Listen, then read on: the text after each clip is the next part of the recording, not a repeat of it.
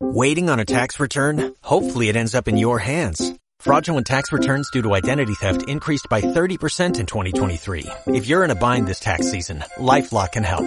Our U.S.-based restoration specialists are experts dedicated to helping solve your identity theft issues. And all LifeLock plans are backed by the Million Dollar Protection Package. So we'll reimburse you up to the limits of your plan if you lose money due to identity theft.